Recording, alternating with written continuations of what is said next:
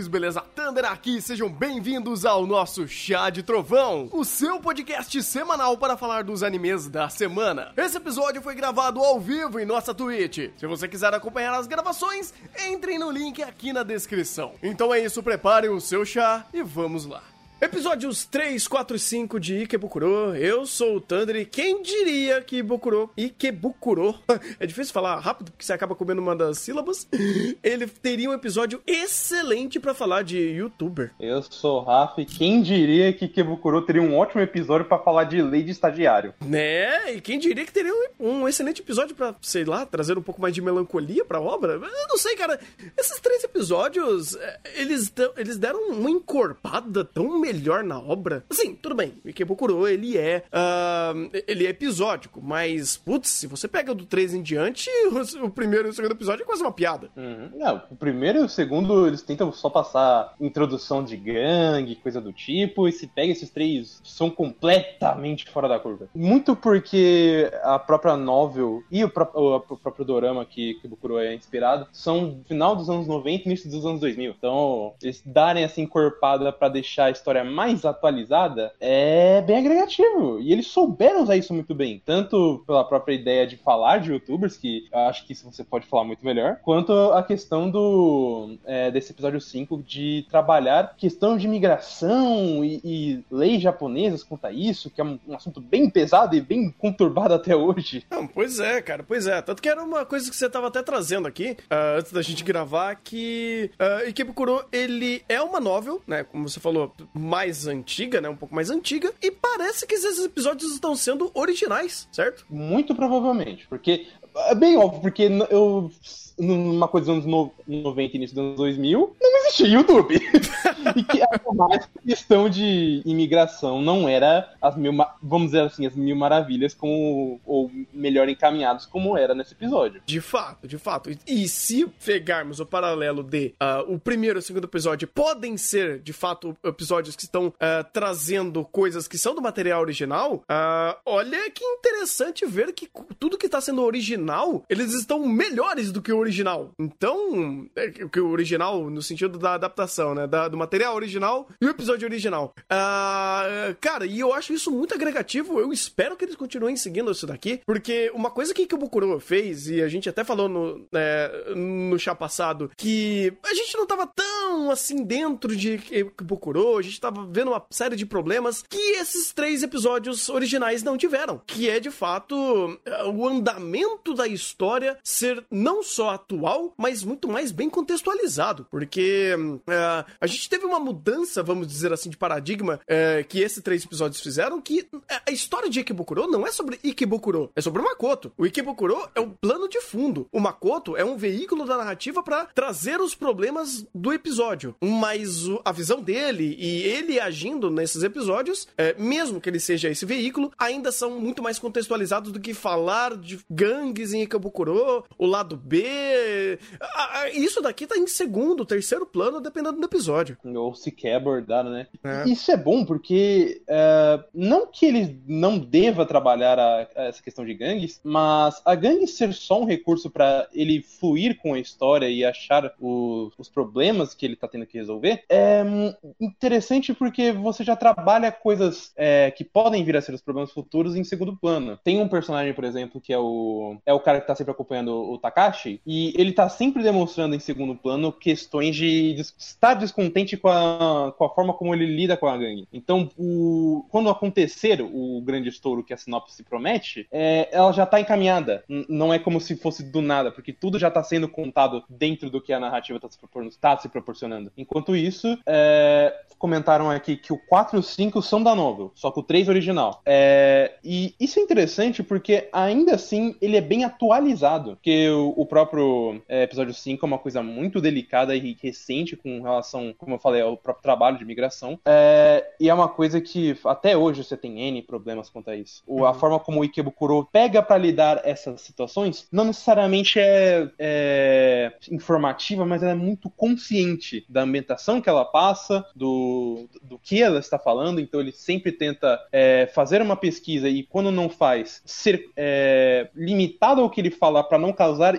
desentendimentos e estranhamentos, a obra tá se tornando muito mais é, responsável do que ela fala do que ela era antes até. É, isso de fato no episódio 3 e 5 responde mais do que o episódio 4, que não necessariamente precisa implicar é, em algo mais atualizado em âmbito de mundo, né? Ou de âmbito cultural, ou âmbito é, legal, né? Por mexer com leis. É, o 4 tem um pouco disso, mas não é o foco do episódio 4. Então faz sentido é, eles não serem. É, o 4 e 5 de fato ser da novel, mas ter essa revitalização, assim como a gente sempre fala que, por exemplo, o Banana Fish fez, e, e as coisas revitalizadas de Banana Fish eram as melhores coisas que ele trazia pra gente. Então é, é, meio complicado porque nem todo anime ele às vezes tem a liberdade ou às vezes ele pode ser, como por exemplo Devilman Crybaby, que é uma obra completamente distinta do seu original. Doro, Dororo tentou fazer isso e teve problemas. Uh, o, o, próprio Banana Fish fez até metade e a outra metade foi, bem, o que a gente conhece.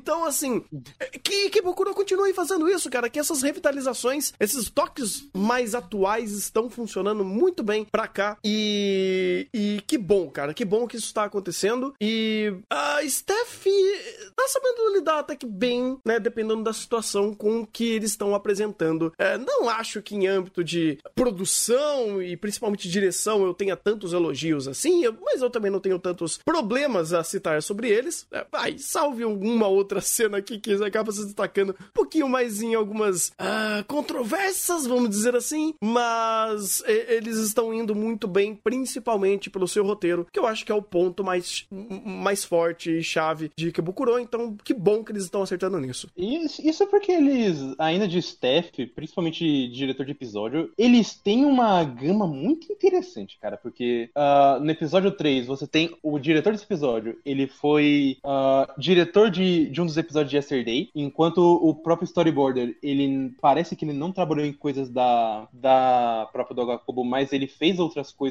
mais chamativas, como Dororedoro, Neverland, uh, Sangatsu e Boku no Hero Academia. É, enquanto o episódio 4 você já tem um, um diretor completamente diferente, que fez o último episódio de Code Geass, Putz, é fez é alguns episódios de Pet e de, de Golden Kamuy e um monte de coisa até da própria Gana Studio. Uh, o que eu dou de destaque é o storyboarder do episódio 4, porque ele tem um currículo muito grande, muito estranho de Stains Gate, de Psycho Pass 2, de faz, fazer storyboard de cinco episódios e, que, e diretor do episódio 3 e 11 de Yesterday. É, é um, um, o próprio episódio 5, o diretor é mais simplório, por assim dizer, mas ainda assim, ainda assim tem algumas gamas de episódios interessantes, como Planet With, ou. É, e só Planet With, porque tirando isso a gente tem é, Kandagawa Jet Girls e Boruto, né? Aí complica. Aí complica. Aí você percebe, pô, esse episódio 5 tem uma direção um pouco mais estranha. Por que será, né? Hum, então acho que isso explica, né? É, e não é como se fosse o episódio inteiro também, né? Só mais alguns momentos chaves que ah, de fato destoam, porque são momentos um pouco mais pesados que implicam uh, uma direção um pouco mais estranha que pode acabar se tornando mais visível. Como, por exemplo, o cara dando um shake na tela enquanto o cara tá putaço ali. Enquanto o cara tá, tá gangue, tá. dá um shake, tá, você fala, não, isso, é, isso não funciona. É idiota.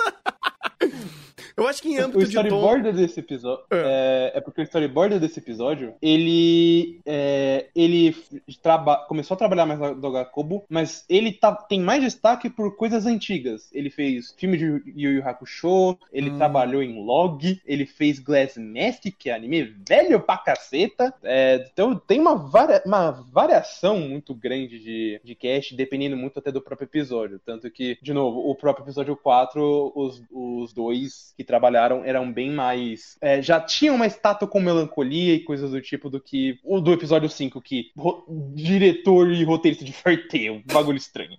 pois é, tanto que é, em âmbito de tom, o episódio 4, ele com certeza se destacou muito mais do que qualquer outro episódio aqui. Então, por isso que eu digo, eu, eu acho muito positivo o Ikebukuro continuar sendo episódico, porque é a melhor coisa que ele pode ser. Uh, porque se você tem uma, diferen uma diferença boa, assim, para cada staff, para cada episódio, no caso de Steph. Uh, não que só seja o caso de Kibokuro, mas isso acontece com, com vários animes, mas é um problema quando, por exemplo, você precisa seguir uma narrativa linear e todo mundo começa a mexer de forma diferente em cada um dos episódios, porque tem uma staff diferente para cada episódio, que você consegue ter episódios meio gritantes, e eles são lineares, então você acaba estragando um pouco da experiência de ter uma unidade. Então, se Kibokuro ele já tem essa premissa de ter e essa, e, e, e essa forma mais aberta de fazer os episódios, que continue. Eu, eu, eu, eu definitivamente quero continuar vendo episódios episódicos aqui. Não sei se um arco seria bom, de verdade. Talvez um arco final para tentar fechar, para dar um senso de unidade, mas que continue assim. Não sei para onde isso vai, mas que continue assim porque está indo muito bem. Falando nisso, gente... ah.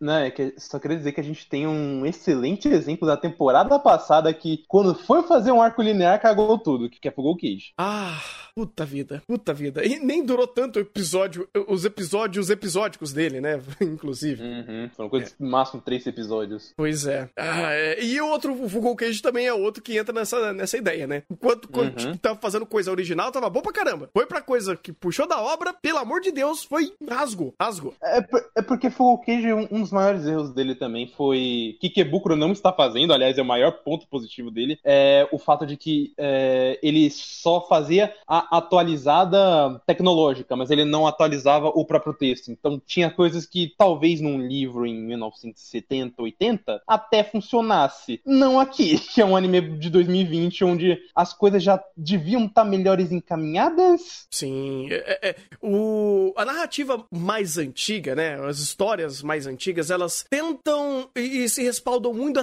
muitos, muito a simbolismos. É, um exemplo disso, e que é muito simples de vocês pegarem, se vocês repararem que os Battle Shonens antigos, eles eram muito mais simbólicos dos que os atuais, é meio batata. Porque, tipo assim, você pega, por exemplo, é, o, o, próprio hum, Senseiya. Senseiya, o que ele mais tenta ser é simbólico. E ele não tenta processar, né? Ele não tenta fazer processos ou até uh, é, racionalizar esses simbolismos. Porque o próprio simbolismo meio que já dita a ideia do, do, da reflexão da obra, vamos dizer assim. Então, quando você coloca tudo em âmbito, em campos de reflexão e sim, âmbitos simbólicos, você não precisa esmiuçar processos. E hoje em dia, estamos num, em, em, uma era, vamos dizer assim, de criar narrativas onde os processos são mais importantes. Tanto que, quando a gente pensa em atuais Battle Shonens com, com mais relevância, a gente lembra de Battle Shonens que apresentam processos muito melhores. É que, por exemplo, a Boku no Hero, né? a salve alguns, algumas ressalvas ainda, Boku no Hero é um dos Battle Shonens com mais relevância. Então, você consegue perceber essas distan essa, essa diferença, essa,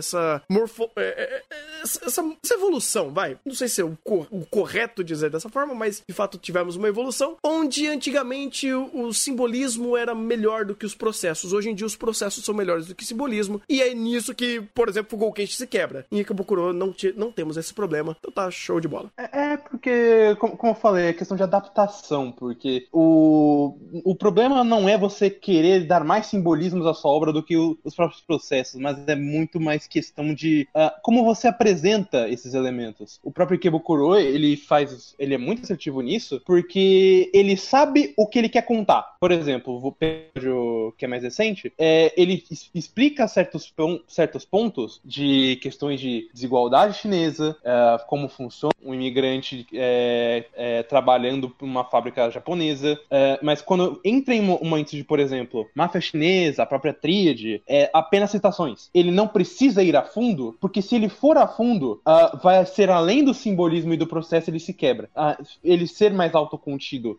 e focar na, literalmente na história do episódio, é, torna ele muito mais fácil de digerir e muito mais adaptado para o dia de hoje. Tanto que se o próprio Kebukuro é, fosse lançado talvez mais, mais, antigamente, como foi o próprio dorama dele em 2000, é, não é à toa que ele ficou muito popular, porque ele provavelmente conseguiu é, acertar esse meio também. É, porque é muito interessante, cara, e é um tipo de narrativa que eu acho muito interessante que Kebukuro faz. É uma estrutura que ele respeita muito bem, inclusive, acho que é uma das, é, é um, uma das coisas mais interessantes que ele faz, é um dos maiores acertos, é, é uma das melhores qualidades que é o seguinte: você começa o episódio contextualizando temática e explicando a situação em, em larga escala. Então ele começa com uma escala muito grande, ele começa explicando coisas que você se perde. O episódio 5, por exemplo, ele me fez isso. Tipo, eu, ele começou a falar sobre leis e eu falei, meu amigo, você vai longe, porque você vai falar de problemas que estão estabelecendo uma Chinatown dentro do, de Kebukuro, você vai falar sobre imigração, você vai falar sobre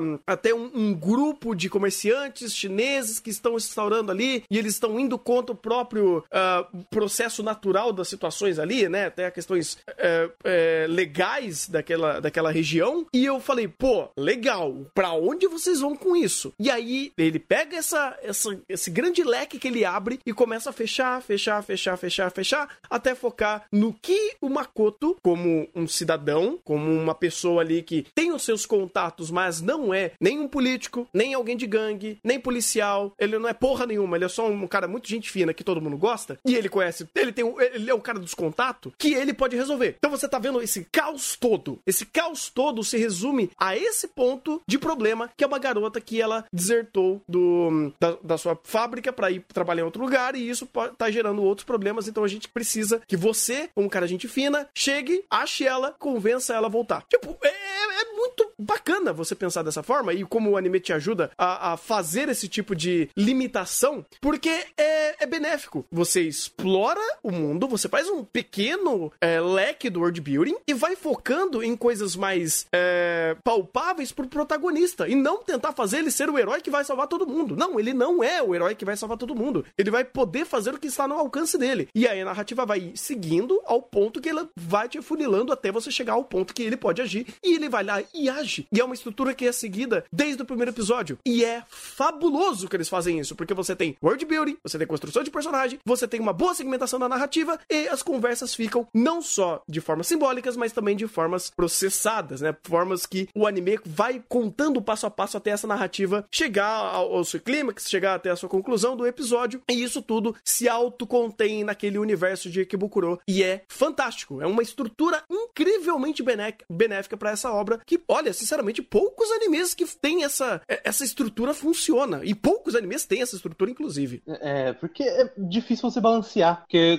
como eu falei, o próprio Fogo Cage, é, ele, o, o que fez ele falhar foi que ele não soube balancear essas coisas. E aí você chega em, em Kebukuro que tem todo esse cuidado para criar todas essas histórias e, e contar o que precisa. E, por exemplo, você tem que dar uma informação porque ela é necessária, não tem jeito. Só que você não vai usá-la, mas ela existe Então isso influencia e até serve como é, para quem está assistindo como curiosidade para quem quiser entender mais sobre. Eu acho até mais interessante falar do próprio episódio 5 em si, porque ele tem um, um leque de situações muito delicadas, ainda mais para o Japão atual, que é, tem ele quer ser mais nacionalista, né, e trazer muito mais do, do orgulho e mostrar como o Japão é um país mais uh, mais aberto, digamos assim, mais feliz. Uh, e aí você tem obras desse ano mesmo que tentam criar essas ideias e que dá para se tirar, só que muitas delas falham porque elas só tentam focar nisso. Exemplo, Japan Sinks, infelizmente.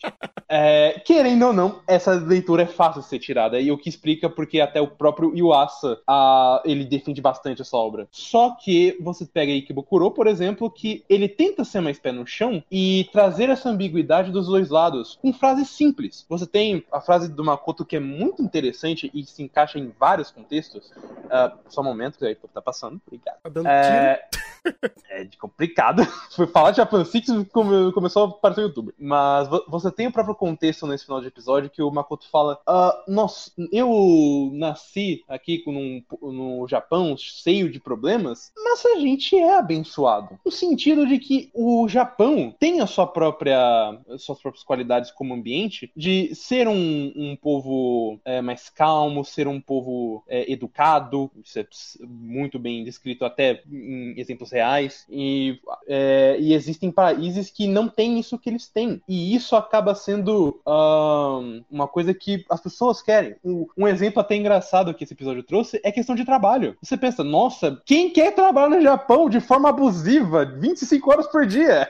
Só que tem gente que nem isso tem. O, a, a, o, o Linha até deu um ótimo exemplo de nível de desigualdade na China que um fazendeiro pobre por um ano inteiro não ganha mais que dezenas de milhares de ienes. Numa conversão aqui, não deve dar nem mais ou menos uns 500 a mil reais. É absurdo esse tipo de coisa. Então, ah. quando você vê Ikebukuro tentando é, não dar uma conclusão, mas falando, olha, você tem esses dois pontos, é, é, a gente é abençoado nessa visão, mas não é como se a gente também fosse um país é, cheio de graça, cheio de acertos. É, mas é totalmente compreensível muitos quererem vir para cá, não necessariamente pelo país, mas por si mesmos. A própria, acho que é Gu o nome dela, que veio com todo esse, todo esse afinco. E é uma, são coisas que Kebukuro trabalha hum, é, de forma simbólica, com frases simples, mas o texto tá lá e ele pode ser muito bem é, descrito para coisas até bem maiores. De fato, cara, o, a contextualização, não em âmbito legal, porque aí eu já não sei até o quão fundo ele vai, e até o próprio âmbito uh, cultural e os âmbitos que são normais, né, e normativos né, dentro do Japão. Eu não sei, eu não conheço o Japão, eu não moro no Japão, eu não sei como que é, não sei quais são os problemas deles. Posso ter uma ideia por ter contato com a cultura deles quase que cotidianamente.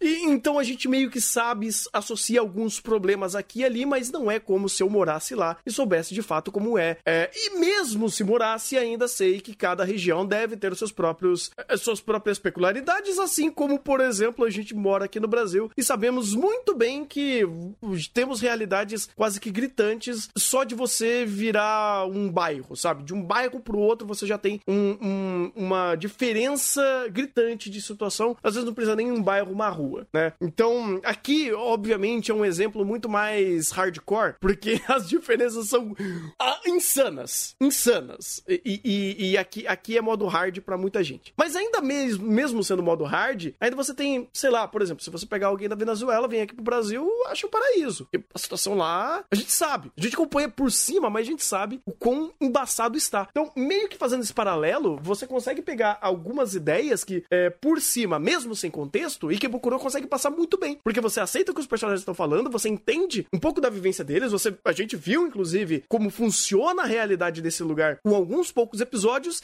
e quando chega no episódio 5 e você tem a, essa leitura de uma, uma, uma jovem chinesa que é ir pro Japão para ganhar dinheiro e poder, é, de alguma forma, ajudar a sua família e também agora precisa de mais dinheiro para ajudar na doença do pai, é muito palpável, é muito entendível. Então o episódio, mesmo que você não entenda toda a cultura, tudo que é o tudo que é o Japão, o episódio ele é competente para fazer essa imersão e você pegar e comprar essa realidade. É, vai do anime, vai do brilhantismo dele ou do, dele querer ser verossímil ou não. E pelo esse episódio me pareceu muito verossímil, né? De novo, não vou conseguir trazer muitos, muitos dados e muitas referências, mas ao pouco que eu conheço de experiências bem anedóticas, eu ainda consigo pegar muito da realidade que eles estão trazendo aqui. Principalmente até fazendo uma, digamos assim, uma, uma enviesação de, de do que Kabukuro já fez, que foi falar do episódio 3, que eu vou falar dele. Não tem como não falar dele.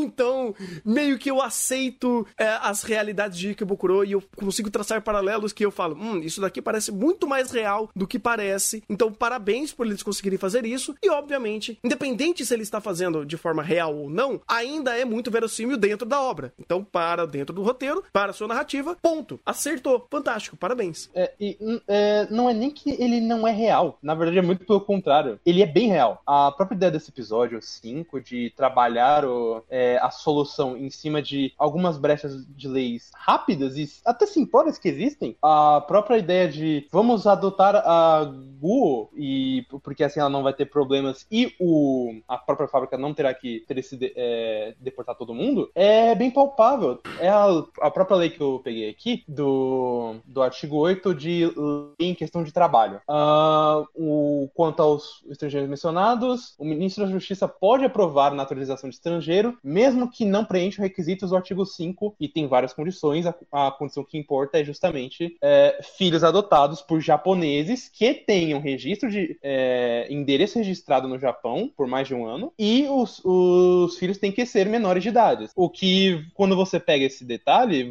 a situação dentro da, da Google fica um pouco mais complicada, né? Porque ela estava trabalhando num bar de é, hostess, que são justamente essas acompanhantes japonesas. Você fica, hum, complicado o que vocês estão querendo fazer. Só que Ikebukuro, ele não vai além para tentar abordar disso, porque ele não precisa. Ele tem, ele só tem que resolver um problema. E esse problema é bem resolvido, porque você tem outros detalhes, como uh, um problema que eles trabalharam inicialmente nesse episódio, a questão do, do episódio é, da Chinatown de Ikebukuro, que as pessoas não gostavam. Isso é um problema verídico, porque, pelo menos até onde eu pesquisei, a última mudança que houve de é, questões de legalização de estagiários estrangeiros foi de 2018 para 2019. E o, o, próprio Ministério Público ficou muito é, inconformado porque a lei estava muito branda. Então permitia tanto é, uma facilitação maior de é, estrangeiros entrar, quanto é, condições de trabalho estupidamente precárias, do, do tipo, é, como, como a gente brinca do Japão, isso é uma coisa absurda até para eles, de 25 horas por dia, é, é, ou melhor, 25 horas por hora, e te vira com essas condições de trabalho. É, até a ideia de, pô, o, o, esses inspetores estão dando uma de acusa para qualquer erro fechar. Não é exatamente errado, porque você tem realmente muita situação de trabalho que chega a ser desumana. Então, é, eles quererem passar por esse âmbito, não para explicar toda a situação política, sociopolítica do Japão, não, mas para explicar, ó, é impossível a gente fazer coisas milagrosas por conta dessas barreiras. E essas barreiras são muito difíceis e complexas de se lidar.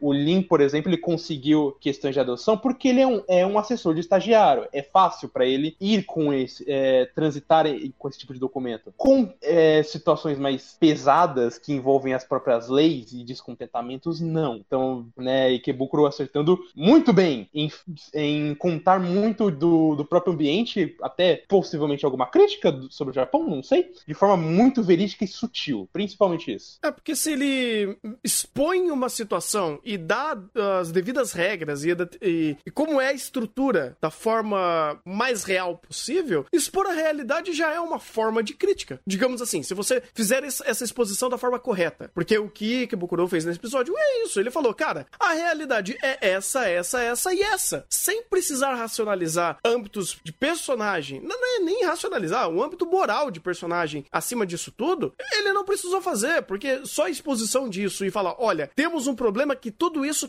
culminou nessa garota. E a gente tem que focar nessa garota. Mas essa garota vem carregado desse, desse, desse, desse, desse, desse problema que a gente falou, que envolve uh, extorsão de, é, é, é, dos lojistas, né, dos trabalhadores ali, uma carga de trabalho estupidamente abusiva, uma garota que teve que uh, fazer, ela teve que se arriscar num outro emprego de hoster para conseguir mais dinheiro por causa da situação que ela estava vivendo vivendo. Então, cara, só de expor e explicar como é a situação, já, vamos dizer assim, que faz o papel da crítica. Não que ele tenha o papel da crítica, mas a crítica está ali para quem ver, para quem quer ver, porque não é só uma crítica, é uma exposição de uma situação. A crítica vem, digamos assim, de racionalizar essa situação ou de você colocar a sua moralidade em cima disso. Mas ele não, eles não o fizeram. Nem precisaram fazer. O episódio não precisava fazer isso. Ele nunca precisou. E eu gosto disso, porque não precisa. Não, não, de fato, você não precisa chegar pro personagem e falar: Nossa, como isso é errado. Ai, vamos fazer um discurso maniqueísta aqui. Sabe? Ah, vamos matar. É, como que é o. em, em Moriarty eles fazem? Vamos matar a nobre? É, é isso. Vamos matar a nobre.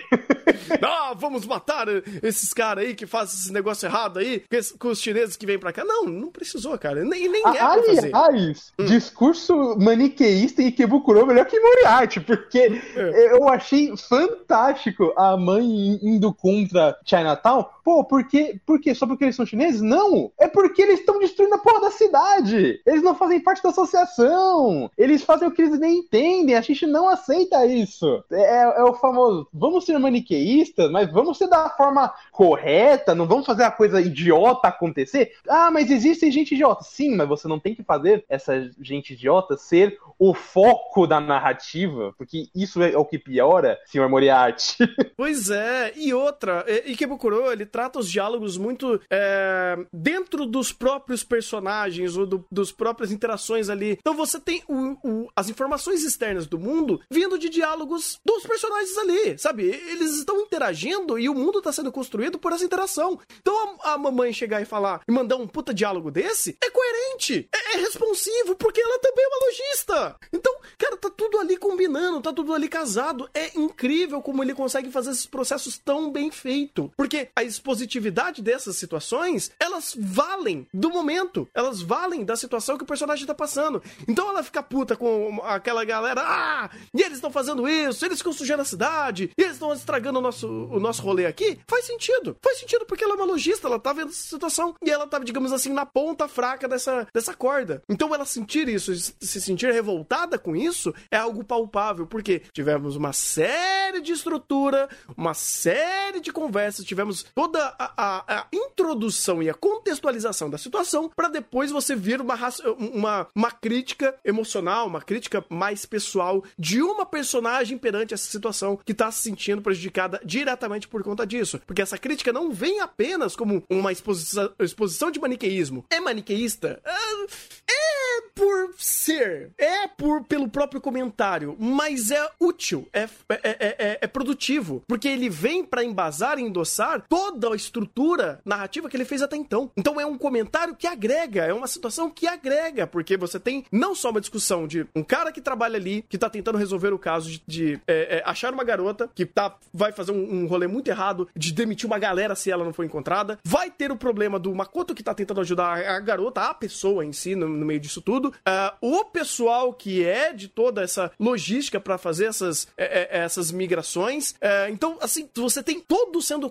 conversado e construído. É, é, maravilhoso, é fantástico. E ainda assim, uh, o final do episódio é muito interessante quando ele dá a volta por cima, resolve o problema e usa uma boa parte do episódio final para continuar fazendo construção de mundo. Pra, olha, então, você vai ter que voltar para lá, então é, eu, você quer usar esse tempo para o quê? Para passear, para pensar, para viver, respirar um pouco? Beleza, eu vou te apresentar. É, eu não sei, é, é Kibukuro mesmo, né? Não é Tóquio que ela foi. Ela foi pra é, Tóquio. é, que é em Tóquio. É em Tóquio. NA Thunder. Geografia. Uh, eu tinha esquecido. Então, vamos apresentar outros lugares da cidade e aproveite, né? Vamos fazer esses, esses momentos que eles compõem muito bem é, para essa personagem, compõem muito bem o mundo e compõem muito bem até pro lado do Makoto, de você mostrar a interação com ele, com o, os outros, é, com outra gangue. Então, é muito assertivo, é sempre muito produtivo, tem sempre algo que se torna positivo dentro dessas passagens, então o Ikebukuro está acertando muito, cara. E esse episódio 5 foi absurdamente bem feito. É, concordo, mas não só o 5, né? O ah, 3 também, você pode falar que, meu amigo. Cara, o 3, ele faz uma coisa parecida com o 5 em âmbito de uh, vamos apresentar o leque, eu vou abrir o leque para você e vamos afunilar nesse leque uh, ah, para isso, essa temática que estamos apresentando e que estamos apresentando de uma forma expositiva por um diálogo, mas isso daí é completamente entendível, ser o foco da narrativa em algum ponto. Uh, eu vou dar muito mérito a tudo que eles foram, ao que eles conversaram sobre, e eu até conversei bastante depois que o episódio acabou, eu falei por mais de 10 minutos sobre a situação que ele aborda ali, falando sobre a, a criação dentro do YouTube, você ser, é, você ser um, um, um, influencer, né, que é uma das palavras mais que eles andam utilizando, é, como funcionam os ganhos no YouTube, como funciona as, as altas e baixas dentro desses modelos que eles impõem. Esse episódio, inclusive, trouxe isso, falando, porra, esse negócio de fazer coisa violenta, é, se expor a perigo, o YouTube tá tirando a monetização, vou ter que demitir uma galera aqui. Então, você vê que ele não apenas está acertando em introduzir a temática, introduzir uh, o ponto de vista de um criador em cima da plataforma, ou de uma situação da plataforma, e introduzir um momento de mudança mudança que é muito, muito atual. Cara, esses problemas de diretrizes de comunidade, por exemplo, em âmbito de violência, é super recente. Não faz nenhum ano direito, um, dois anos, que aí teve tantos, tantas mudanças e problemas que o YouTube acabou selecionando e dizendo que esse tipo de conteúdo não pode ser feito. Como, por exemplo, o mais recente é sobre conteúdo infantil. Você não pode mais fazer conteúdo infantil no YouTube de forma monetizada. Você pode continuar fazendo, só que você tem que seguir uma série de requisitos, uma série de linhas onde você vai ser capado de todos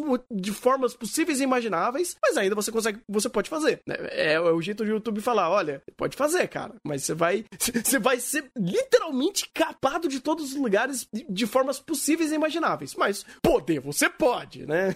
YouTube. Uh, mas é, tudo isso é muito assertivo. Nesse episódio 3, em âmbito de introdução e de explainar sobre as, essas informações dar um bom contexto, é fabuloso. É, é, é, é fenomenal. É, é, incrível. É incrível o quanto ele é assertivo para fazer tudo isso, para falar até do âmbito do próprio youtuber que eles apresentam nesse anime, é, é, nesse episódio, das motivações dele, da forma que ele encara a plataforma, da forma que ele encara toda a situação. A única coisa que meio que começa a destoar um pouquinho, que entra muito mais pelo, pelo show e menos pela leitura, que não é o que o episódio 5 faz, é de fato quando ele cria é, aquela gangue dos macacos que, né, que, que ele cria essa, essa rivalidade e a forma que ele re resolve tudo isso que não é ruim, só não é tão brilhante e assertivo quanto foi o todo o resto do episódio, inclusive quando ele falou que, ah, então, alguns youtubers aqui criam algum tipo de... A, a, a gente cria umas tretinhas de, de mentirinha para criar engajamento, sabe? E, e isso existe. É, isso existe e muitas coisas piores existem, gente. Então... A gente tem ótimos exemplos no brasileiro, inclusive. Ah, o Brasil, nossa, o Brasil é...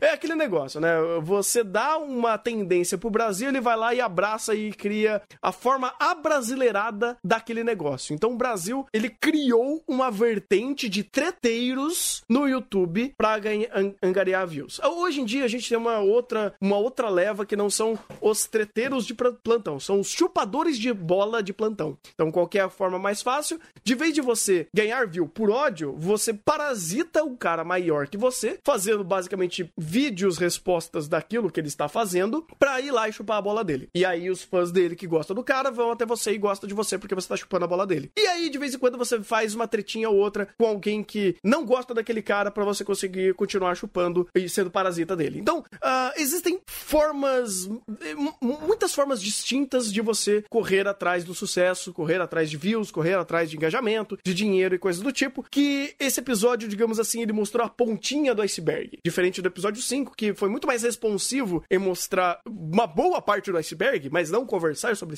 esse iceberg, a ponta desse iceberg foi extremamente bem mostrada, extremamente responsiva, e como eu tinha falado no episódio mesmo, foi uh, uma das formas mais coerentes de falar sobre a profissão ou a ideia de um youtuber, né, de um, de um, de um influencer, e algumas das suas vertentes, um, um pouco do seu dia a dia, um pouco da sua realidade. É, obviamente, a minha realidade, inclusive, fazendo uma comparação direta, está anos-luz do, do nosso querido youtuber Cebolão. É, e não é a minha, nem é minha vertente fazer o que ele faz, né? E nem o quanto os meus ganhos nem se aproximam de, de ter, é, é digamos assim, um apartamento alugado com uma equipe que trabalha para mim, que mora comigo e trabalha. Não, não existe. Isso aí, meu amigo, tá longe de, da minha realidade. Mas é, é interessante é, como ele consegue abordar essa realidade desse, desse cara e aborda para fazer esse episódio. E, é, de novo, esse episódio não é só focado nisso, ele tem uma trama desse episódio, né? Que a trama fica muito mais da influência das gangues dessa região, para ele conseguir utilizar essas gangues para fazer uh, uma. para respaldar uma mentirinha, e isso daí escalona porque ele acaba mentindo pra uma gangue, e isso dá problema, inclusive pra, pra, pro, pros gorilas também. Então é mais uma. Uh, o, o quão a irresponsabilidade de tentar criar uh, visualizações, criar engajamento, criar conteúdo pode gerar problemas físicos e problemas legais para um criador de conteúdo. Então, nesse âmbito, eles acertam muito bem, porque uh, esse problema, vamos dizer assim, que eles vivenciaram nesse episódio, é, é, um problema muito coerente, porque tem muita gente que faz, por exemplo, pegadinhas, eh, o, o, até o âmbito de pegadinhas, né, os planks que o pessoal conhece, é, geraram tantos problemas pro YouTube há um tempo atrás, que isso também foi um dos materiais, um dos tipos de vertentes que o YouTube começou a capar. E teve aí, tipo, pegadinha, esses negócios aí. Uh, uh, tem desde que a televisão é televisão também. Né? E aí o YouTube meio que importou essa ideia e trouxe pra visão do YouTube fazer. Do youtuber, né? Dos youtubers fazerem isso. Mas é um negócio que gera problemas legais, problemas físicos, né? Pessoas podem acabar apanhando, podem até acabar morrendo caso pegue alguém atravessado que tem uma arma e não gostou muito da brincadeirinha. A gente já teve até problemas com internacionais disso. Tem uh, uma uma é, uma pegadinha, eu acho que é, inglês, é americana que eles fizeram, que o cara, tipo, não gostou do, da brincadeira que o cara fez. O cara tava bem que assustando todo mundo na, na, no, no, num, é, num latão de lixo. O cara tirou uma arma e deu um monte de pipoco no latão. Você fala, porra, isso é complicado, né? Mas o que eles mostram aqui é muito assertivo dentro de toda, todos os parâmetros que eles apresentam e explicam sobre a vida desse personagem, a vida de um criador de conteúdo uh, e como eles acabam meio que conseguindo construir tudo em prol para mostrar uh, um, um, um, envolvimento das gangues nesse sentido. Isso daí, de novo, eu não vou nem entrar no mérito se for tão bom ou não uh, em âmbito narrativo de fazer tudo isso, porque esse episódio já ganha muito da própria leitura que ele faz, então isso é, é bem bacana. É, eu, eu até já falei, né, eu, eu tenho problemas com esse episódio justamente nessa parte da gangue, por conta de como foi muito fácil para resolver esse problema, porque por mais que o, o Makoto seja um pacifista, uh, não muda muito o fato de que a situação tava muito grande pro, pra eles safarem de maneira tão fácil. Tanto uhum. que, né, o, o, próprio o próprio youtuber machucou membros dos do G-Boys. E vamos combinar que na cena do martelinho o Takashi não tava muito feliz. Não, não Aliás, tava. que cena tensa que aquela. De vez em quando tem que acertar um pouco de direção, né? Porque só o roteiro não é que é ruim, mas também eu quero um pouco de visual, cara. Estamos com a Doga Kobo, estamos com um estúdio que consegue criar visuais para embasar roteiros muito bons. Então... Inclusive, essa a equipe de fotografia desse, desse, desse anime é a mesma padrão da Doga Kobo. Você tem até o próprio diretor de fotografia de Yesterday aqui, só que o diretor de fotografia per se, ele é outro cara e ele é um. É, ele já trabalhou em, no próprio Yesterday, em outras, outras obras, mas de maneira muito mais fraca e como diretor de fotografia foi muito menor. Ele fez coisas tipo Senko-san, o ah. Rambo parou, então é bem menor. Não, sim, não, o Toque, o, Han, o Namaru é o. Não é o da Table, é? Não, é o da própria Dogakubo. Ah, tá, é verdade, é verdade. Nossa, é verdade, existiu esse Token Rambo. Caraca, é, é complicado. Olha como a Dogakubo evoluiu, inclusive. Pois é. Mas e, nesse ponto, cara, eu não vou nem reclamar tanto, porque uh, o, que se, o que esses cenários fazem é serem extremamente eficientes. Eles não são, é, digamos, a, além de. Eu acho que. Tá, dizer que é profissional e eficiente já é um baita de um elogio. Mas eles não são surpreendentes, vamos dizer assim. Porque eles contextualizam tão bem o cenário, da, a, a vida mundana que eles têm ali, todos os ambientes de Ekebukuro, todos os lugares lugares que eles retratam que o visual é rico. É rico, mas ele é mundano. Não é um rico como, por exemplo, Major no Tabitab. E também não é tão bem desenvolvido quanto Major no Tabitab, porque o take aberto de Major no Tabitab, puta que pariu. Aqui, quando você tem um take aberto, é muito mais para introduzir ao mundo, é introduzir ao lugar, que é muito coerente, muito bem é, metrado, muito bem construído. E isso é um excelente acerto, que meio que não é tão elogiado, porque não tá em tão primeiro plano, mas quando você repara, você percebe que ele é muito eficiente e muito profissional. Então, tá aí uma, uma parte da, da própria Daga Kobo que ela, ela consegue ser tão assertiva que não deixa, não deve em nada esse âmbito. Na, com certeza. Até porque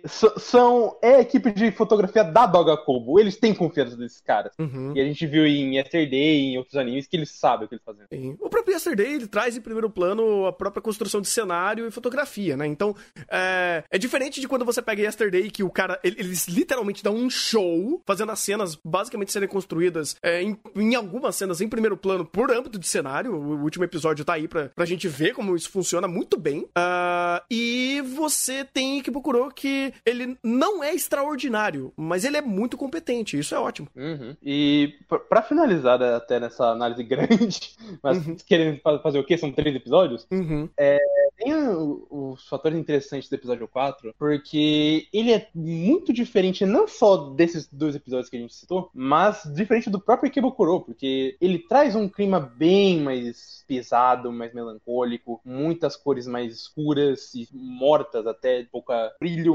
Uh, mas ele faz até uma, um show diferente de roteiro, porque por mais que ele siga muito da verossimilhança de personagem, é, ele, ele não foca na, na verossimilhança e no leque de, é, de situações, como foi os, os, outros dois. Ele foca de personagem. Então você tem uh, exemplos como o próprio essa própria questão do personagem é, é, velho querendo encontrar a, a situação com, com o seu filho, do que aconteceu para ele ter morrido e muita coisa acontecendo que é, reverbera esse como Ikebukuro sabe fazer um anime sobre cidade, sobre pessoas, porque é, o esse cara, acho que era Toshi o nome dele, ele agia de uma forma com o próprio pai, que era diferente com o próprio grupo, que era diferente com, com a própria ex-mulher. E você vendo toda essa dinâmica como esses personagens agem, e é, como de um lado você tem um filho que foi, que foi custoso para criar pro, com um pai solteiro e coisas do tipo, por outro lado, e, e, é, essa mesma pessoa bondosa era um, um cara agressivo, é, louco da cabeça, que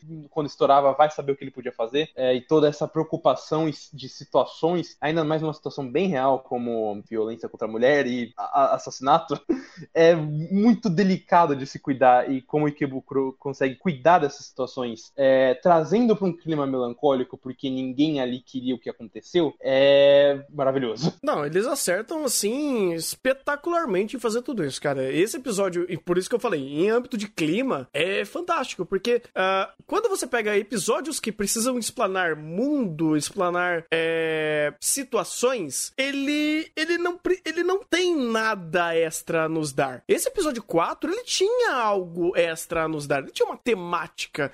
Inclusive, por exemplo, se o episódio 3 quisesse ter uma temática mais colorida e mais energética e mais dedo no cu e gritaria, funcionaria com o, a temática, né, com o tema que eles estão falando, que é um cara que come cebola e faz cagada para ganhar view, né? E, e aqui no episódio 4, por você ter uma temática mais pesada e todo o clima, é, toda a direção, né, todo, todo o trabalho artístico, ela se ambienta a isso, tendo um episódio muito mais é, desbotado, cenas mais escuras, cenas mais longas, é, você tem alguns takes que é, é, usam de objetos para fazer transições de cena, é, usam um pouco do tempo de tela para construir mais insert songs, ele tenta se apropriar muito de uma ideia um pouco mais. É, é um pouco mais melancólico mesmo, né? Tornar o episódio mais melancólico, mais sentido do que é, falado. E isso é bom. Quer dizer, pelo menos era para ser. Não vou dizer que é um excelente episódio em fazer isso em âmbito de direção, mas pelo menos ele torna todo o clima muito mais assertivo e palpável para isso. Tanto que até no próprio episódio eu falei que teve algumas cenas que eu falei, cara, se o Shimbo tivesse trabalhando aqui,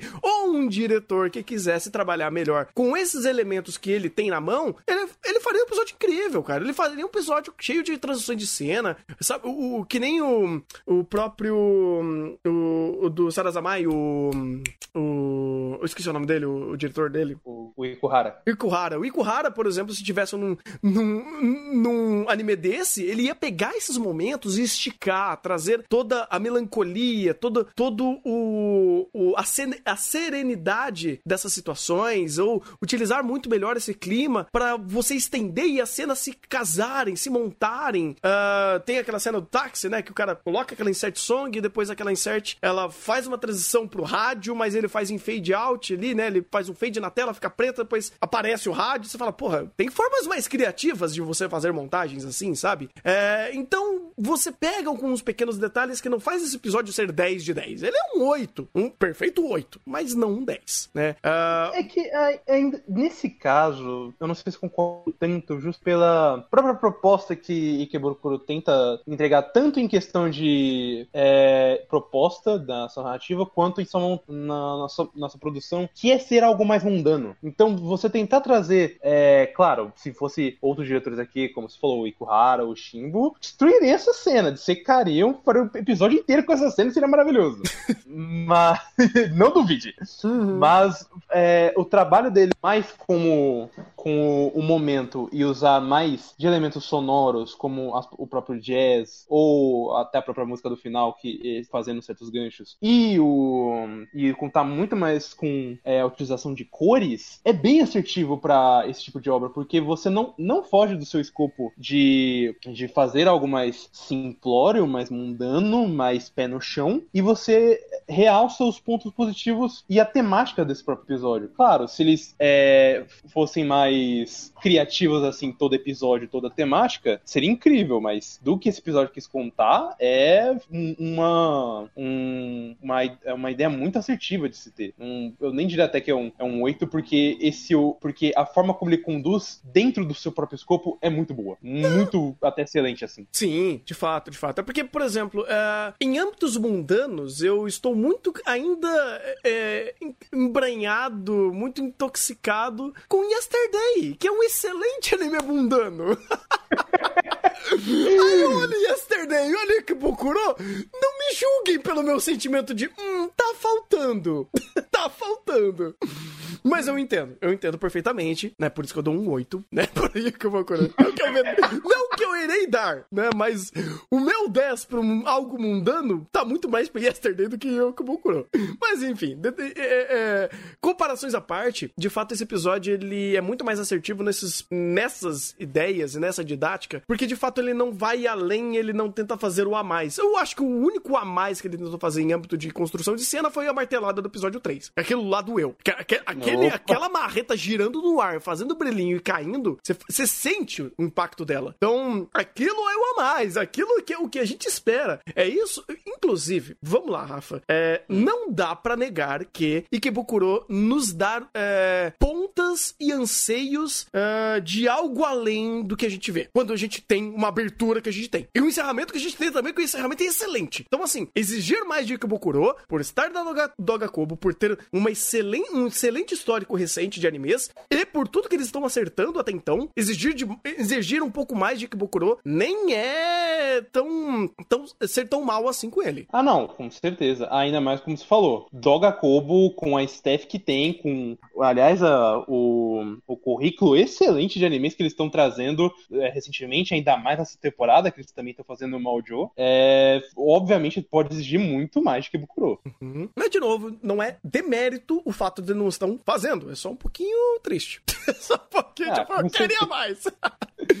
Mas voltando até pra estrutura desse episódio, você falou uma coisa que eu fiquei pensando que fez muito sentido. Esse episódio, ele mudou um pouco a didática dele, porque é o que ele fez? Ele abre o leque, no meio do episódio, ele expande o leque, e no final do episódio, ele deixa o leque aberto. Ele não foca. Tipo, ele foca o problema, ele não foca a solução. Ou a solução no sentido de uh, nos dar uma linha guia para ser seguida. Diferente dos outros episódios que, por exemplo, o episódio 5 fez isso perfeitamente, que o problema é esse tamanhão. Aí você resolve o probleminha que é um pouquinho pequenininho e o passo, da, e o passo a passo dele fica até mais simples de você resolver. Que é basicamente, olha, temos essa pequena brecha aqui, a gente resolve aqui, você adota a filhinha e acabou. Aqui não. Aqui é um âmbito muito mais pessoal, é um âmbito muito mais uh, moral, vamos dizer assim, sabe? Você deixa muito pela leitura dos personagens. Tanto que esse episódio em si, o final dele, quando ele começou a mostrar a complexidade da situação toda, ele deixou em aberto o âmbito é, é, legal. Porque assim, beleza, você matou alguém, mesmo que por acidente, é, você não respondeu por isso, porque o caso ficou em aberto, você se sente culpada por isso, e na teoria você, obviamente, deveria prestar contas e provavelmente ser preso por conta desse crime. Mas o anime não quis ir por esse lado, porque toda a leitura não era para chegar nesse ponto. Então ele deixou todos, todas as arestas de interpretação de cena em aberto, onde cada personagem estava muito bem segmentado dentro da sua própria visão da situação, é, principalmente a esposa, né, que tinha vivido todo esse, esse problema e aquele pingo de felicidade dela de ter visto a situação daquele cara que tinha abusado tanto dela morrendo, que é coerente, sabe, é completamente coerente para uma situação que ela estava vivendo e por tudo que ela explicou, e como a, a resolução disso fica ao ponto, ao toque de cada personagem de, de aceitação e como esse episódio traz muito bem a complexidade de uma situação dessa. Porque, vamos lá, se for para começar a, a, racionalizar demais, vai longe. Ah, sim, com toda certeza, mas é, eu só quero dar um adendo dessa questão de que ele não fecha o leque, ele deixa o leque em aberto. Uhum. Mais ou menos. Porque aí entra de novo uh, o que eu falei no próprio episódio 5, como os diálogos de Kibukuro são excelentes em ser sutil. Porque daí você encontra muito uh, muitos detalhes dentro do, por exemplo, é, a própria garota se sentindo culpada pela morte do, do cara e querendo é, pagar pelo que fez. E o, o senhor, ele solta uma frase pesada até que é uh, você tem um, um, filho, né? Você vai ter uma criança. É bom a, a mãe não estar na cadeia enquanto a criança ainda é jovem, né? Uhum. E, e, ele fala depois de eu, é, eu não consegui te criar direito, muito menos lhe vingar. Então, uh, ele já dá essa, essa, guia de, por mais que, uh, obviamente, ele queira saber o que, a verdade que aconteceu com o filho dele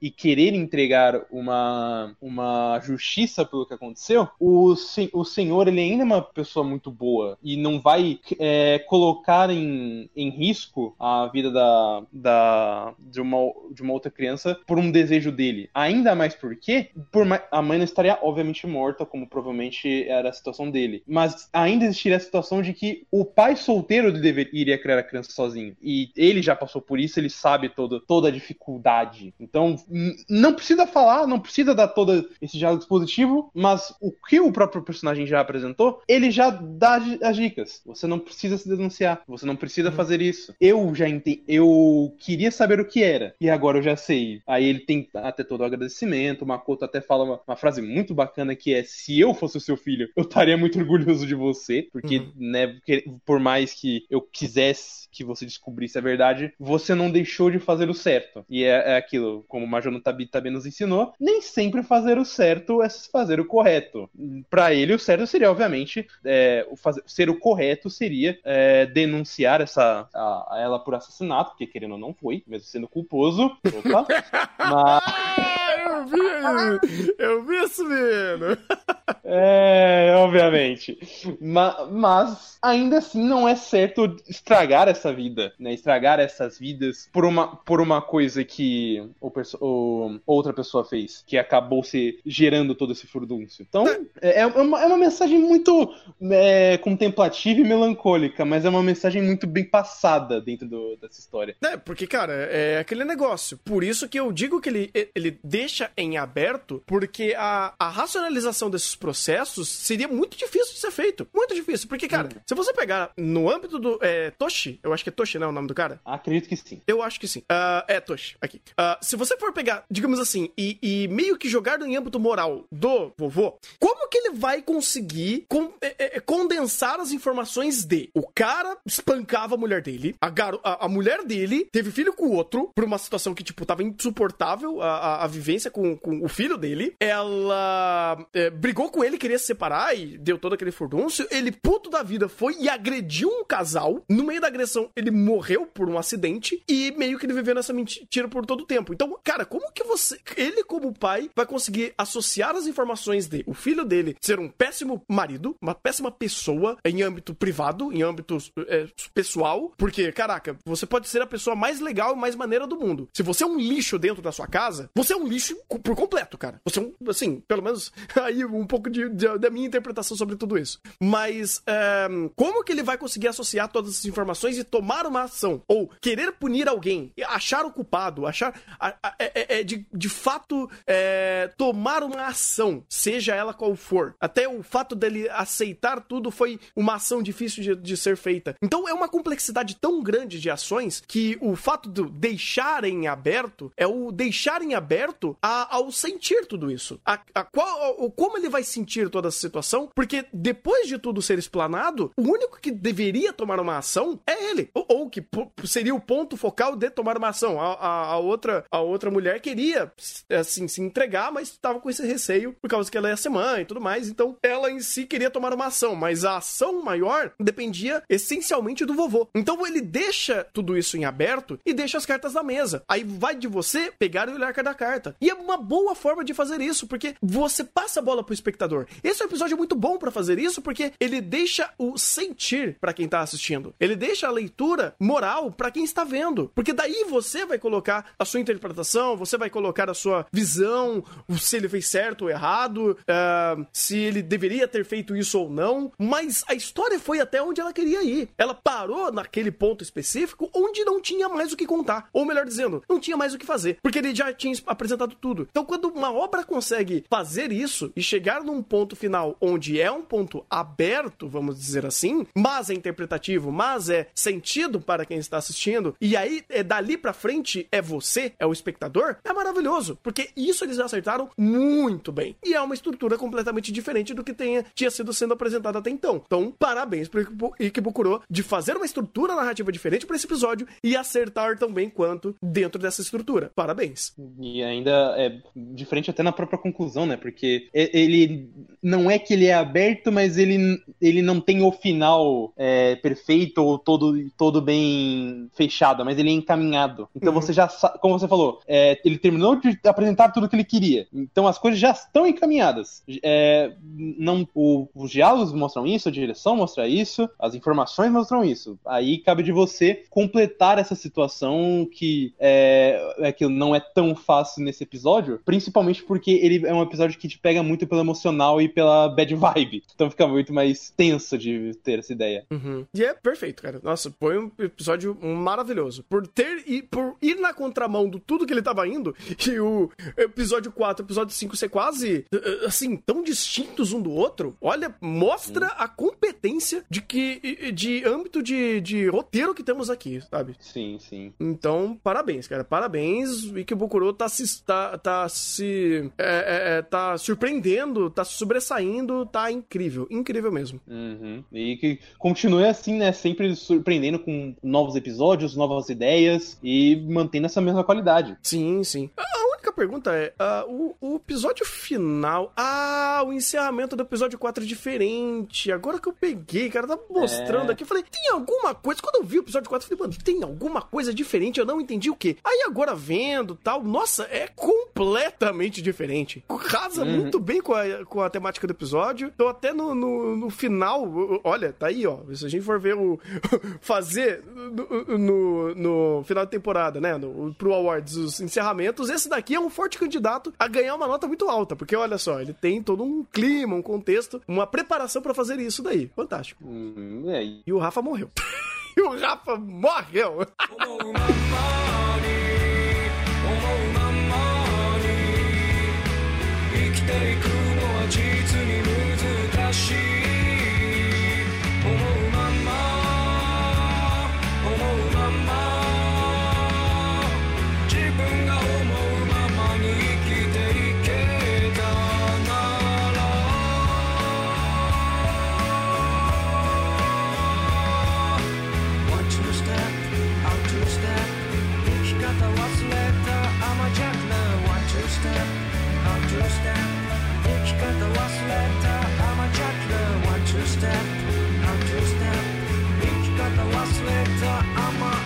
traveler Alright 眠いか眠れない国で今日も息をしてるだけ奇跡って思うよ。随分と増えた荷物と傷を背負って。俺たちはどこへ向かうの？どうあがいたってやってくる今日も？疎遠になってから随分と経つが輝いてかそっちは。思うまんまに思うまんまに。きていくのは実に難しい。